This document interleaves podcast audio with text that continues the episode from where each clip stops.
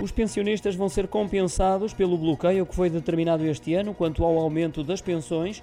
Essa compensação vai ser atribuída já no próximo ano através da correção na íntegra da base de cálculo, garantiu Fernando Medina na apresentação do Programa de Estabilidade para o período 2023 a 2027.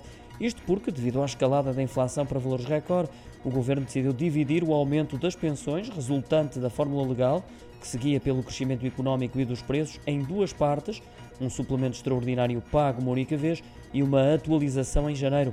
Como esse suplemento não foi incorporado no valor da pensão, havia o risco de, a partir do próximo ano, os pensionistas saírem prejudicados. Ora, corrigindo a base de cálculo, isso já não acontece, assegurou o Ministro das Finanças.